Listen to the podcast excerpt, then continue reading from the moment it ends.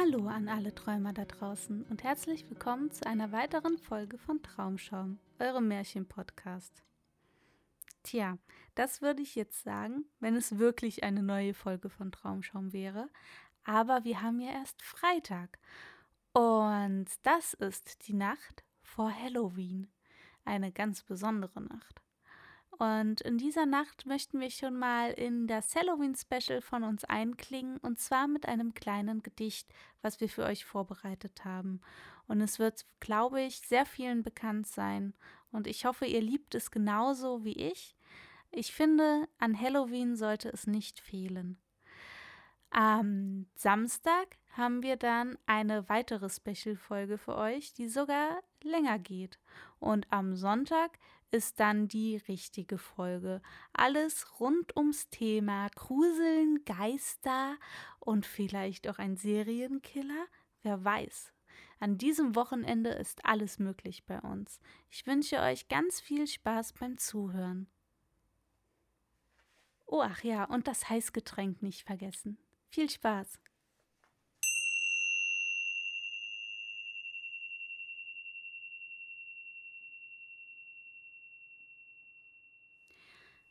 Der Rabe von Edgar Allan Poe. Übersetzt von Karl Theodor Eben.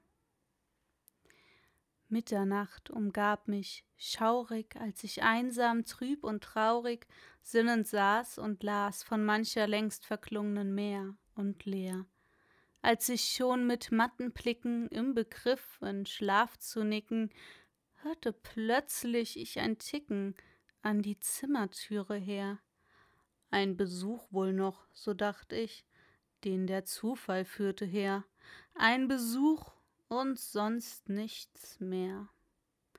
Wohl habe ich's im Sinn behalten, im Dezember war's im Kalten, und gespenstige Gestalten warf des Feuers Schein umher. Sehnlich wünscht ich mir den Morgen, keine Lindrung war zu borgen, aus den Büchern für die Sorgen, für die Sorgen tief und schwer um die selge die Lenoren, nennt der Engel heilig her, hier, ach nennt sie niemand mehr. Jedes Rauschen der Gardinen, die mir wie Gespenster schienen, füllte nun mein Herz mit Schrecken, Schrecken nie gefühlt vorher. Wie es bebte, wie es zagte, bis ich endlich wieder sagte, ein Besuch wohl, der es wagte, in der Nacht zu kommen her, ein Besuch, der spät es wagte, in der Nacht zu kommen her, dies allein und sonst nichts mehr.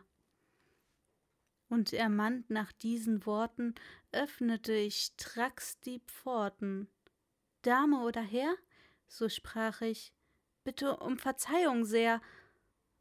Doch ich war mit matten Blicken im Begriff in Schlaf zu nicken, und so leis scholl euer Ticken an die Zimmertüre her, dass ich kaum es recht vernommen. Doch nun seid willkommen sehr, dunkel da und sonst nichts mehr. Düster in das Dunkel schauend, stand ich lange starr und grauend, Träume träumend, die hienieder nie ein Mensch geträumt vorher, Zweifel schwarz den Sinn betörte, nichts die Stille draußen störte, nur das eine Wort man hörte. Nur Lenore klang es her, selber haucht ich's und Lenore trug das Echo trauernd her. Einzig dies und sonst nichts mehr. Als ich nun mit tiefem Bangen wieder ins Gemach gegangen, hört ich bald ein neues Pochen, etwas lauter als vorher. Sicher, sprach ich da mit Beben, an das Fenster pocht es eben, nun wohl an, so lass mich streben, dass ich mir das Ding erklär. Still, mein Herz, dass ich mit Ruhe dies Geheimnis mir erklär, wohl der Wind und sonst nichts mehr riss das Fenster auf, jetzt unter und herein stolziert, o Wunder, ein gewaltger, hochbejahrter Rabe schwirrend zu mir her, flog mit mächtigen Flügelstreichen, ohne Gruß und Dankeszeichen, stolz und stattlich sondergleichen, nach der Türe hoch und her. flog nach einer Pallasbüste, ob der Türe hoch und her, setzte sich und sonst nichts mehr. Und trotz meiner Trauer brachte er dahin mich, dass ich lachte, so gesetzt und gravitätig herrscht auf meiner Büste er. Ob auch alt und nah dem Grabe, sprach ich, bist kein feiger Knabe, grimmer, glattgeschorner Rabe, der du kamst vom Schatten her. Sprich, welch stolzen Namen führst du in der Nacht plutonischem Heer? Sprach der Rabe, nimmermehr.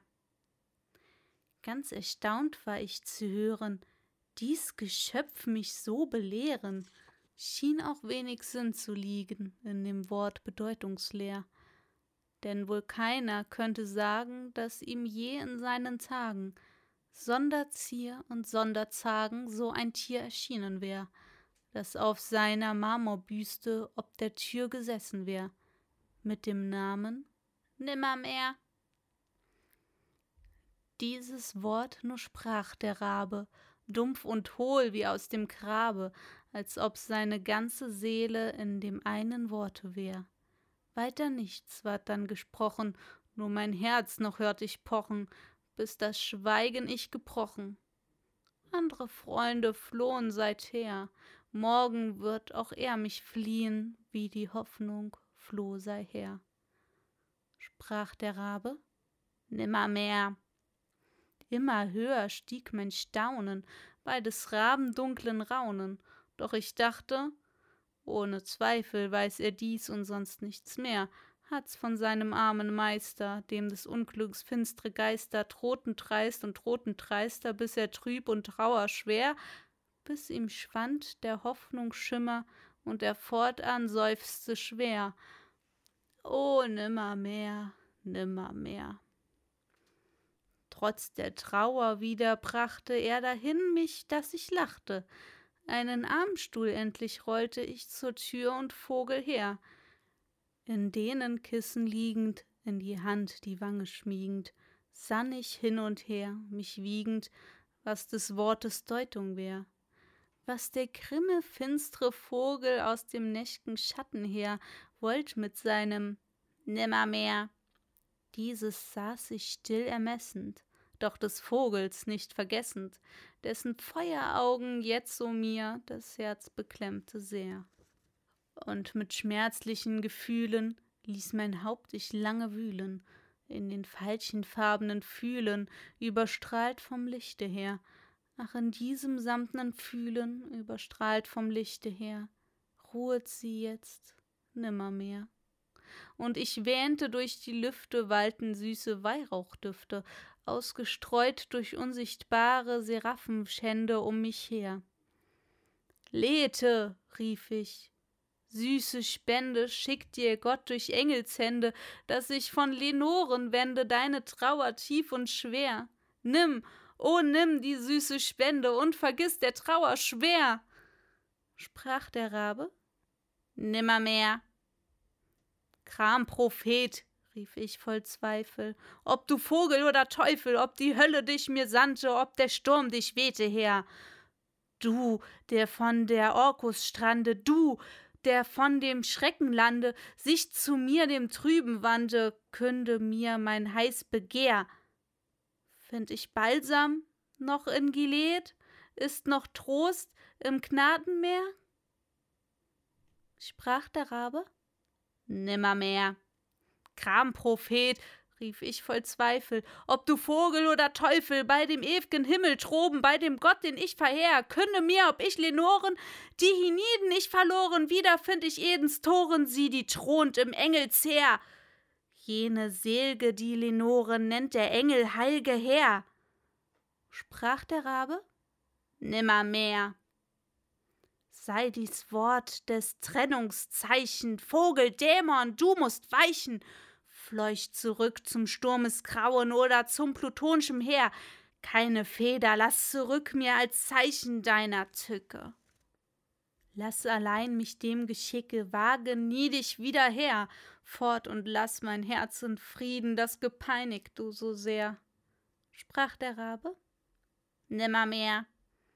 Und der Rabe weichet nimmer, sitzt noch immer, sitzt noch immer auf der blassen Palastbüste ob der Türe hoch und her, sitzt mit geisterhaftem Munkeln, seine Feueraugen funkeln, gar dämonisch aus dem dunklen, düsteren Schatten um ihn her. Und mein Geist wird aus dem Schatten, den er breitet um mich her, sich erheben. Nimmermehr,